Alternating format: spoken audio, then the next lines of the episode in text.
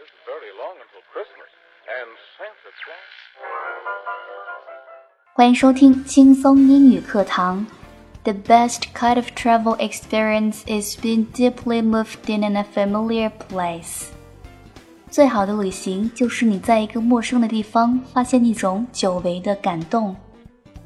更多的英语、音乐、情感节目，敬请关注新浪微博 DJ Yuki 安夏。